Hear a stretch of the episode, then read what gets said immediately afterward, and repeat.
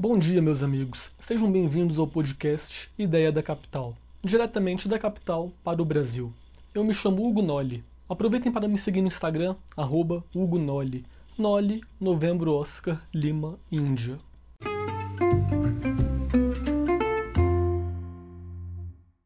Hoje, 23 de junho de 2021, damos início ao nosso sétimo episódio. Lembrando que vocês podem nos ouvir em plataformas como Spotify, Anchor e Google Podcast. Para uma melhor qualidade do áudio, utilizem um fone de ouvido.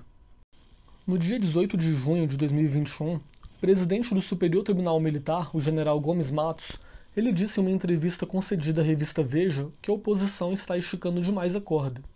Informou ainda durante a mesma entrevista que o presidente da República ele fala com um palavreado do povo, obviamente como uma forma de aproximação da população, e sem a intenção de desrespeitar as instituições ou dar um golpe. Na íntegra, as palavras do presidente do Superior Tribunal Militar foram as seguintes: aspas. Houve alguma acusação de corrupção contra o presidente Bolsonaro? Ele se elegeu para combater a corrupção e de todas as maneiras estão tentando atribuir alguma coisa a ele e não conseguiram até agora deviam deixar o presidente governar, mas não deixam. Quem critica Bolsonaro faz isso de manhã, de tarde, de noite. Tudo atribuem ao presidente. Tudo de errado. Será que você aguentaria isso? Que reação eu teria? Não sei. E alguma coisa boa atribuem? O Brasil está crescendo, a economia está crescendo, mesmo com todas as dificuldades. Não tenho dúvida de que estão esticando demais a corda. Não é de agora que a gente percebe que parlamentares da oposição, governadores, ministros do Supremo e parte da mídia estão esticando demais a corda. O próprio presidente da República, ele, em conversa com apoiadores na saída do Palácio da Alvorada, em março de 2021, ele já havia falado que estavam esticando a corda. E agora foi a vez do presidente do STM dizer a mesma coisa.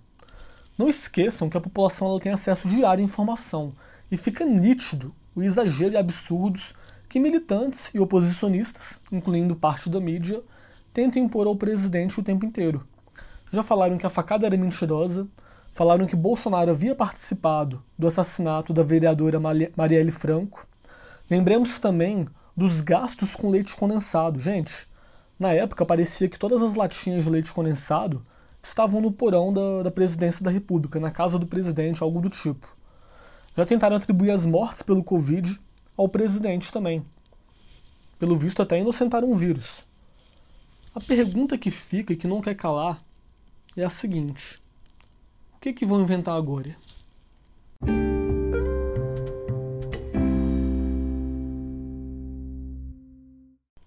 Nos últimos dias, a cúpula da CPI da Covid ela tem avaliado a possibilidade de incluir o presidente da República como investigado junto às 14 pessoas que foram inclusas recentemente.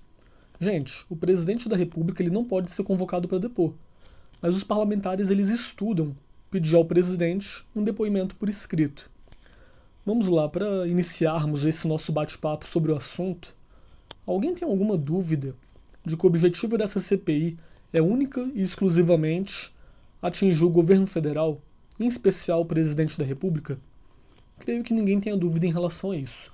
Uma CPI que já se iniciou com relatório pronto, agindo com parcialidade e total falta de respeito para com a maioria dos depoentes, não deve ser uma CPI séria.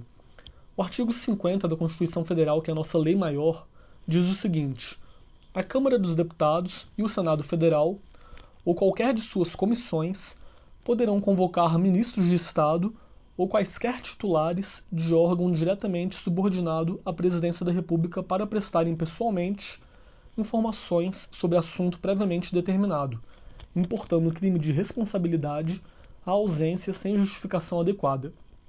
Percebam que não há expressamente uma citação ao presidente da República. Logo, o mesmo não pode ser convocado para depor. Também não há uma citação expressa do presidente da República no regimento interno do Senado Federal.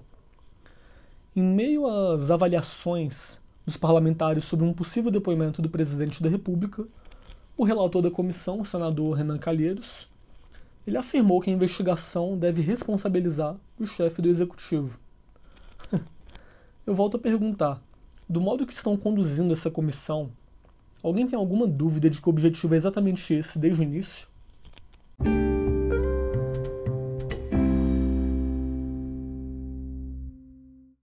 Na última segunda-feira, dia 21 de junho de 2021, a ministra Rosa Weber do Supremo Tribunal Federal, suspendeu a convocação de governadores pela CPI da Covid.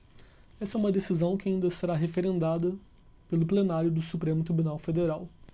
Para a ministra, a CPI excedeu limites constitucionais ao convocar os governadores. Pasmem e acreditem se quiser. O Supremo falando em exceder limite constitucional. Chega a ser irônico, sendo que os próprios ministros excedem esses limites há muito tempo. Vale informar que a Procuradoria-Geral da República e a Advocacia-Geral da União defenderam a convocação dos governadores para depor na CPI. Caso essa, essa decisão seja referendada pelo plenário do Supremo, apenas ficará aprovado, mais uma vez, que o objetivo principal da comissão é atingir apenas o governo federal e que a Suprema Corte age com total parcialidade.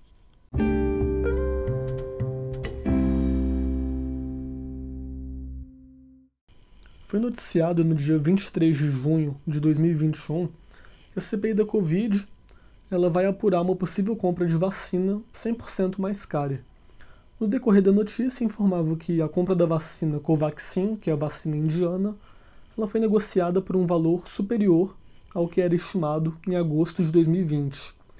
Diante de tantas pressões pela compra de vacinas, não apenas a vacina indiana, que o governo tem passado, eu lembro aos ouvintes que o governo federal ele jamais poderia realizar a compra de uma vacina sem que houvesse o aval da agência reguladora, que é a Anvisa.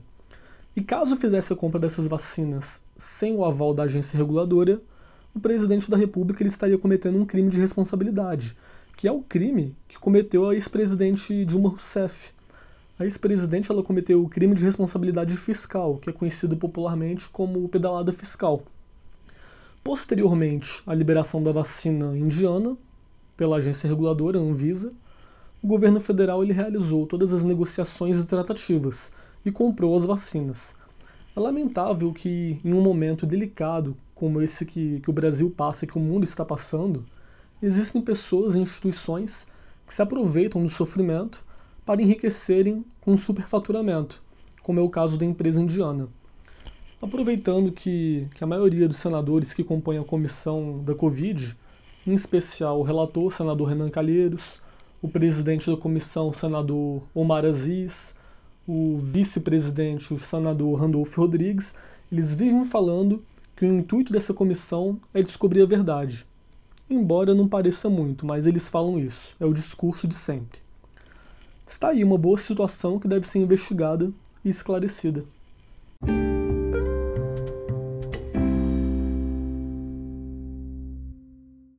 Muito obrigado a você que chegou até aqui e nos vemos em breve. Se você gostou desse conteúdo, não esqueça de compartilhar com seus amigos.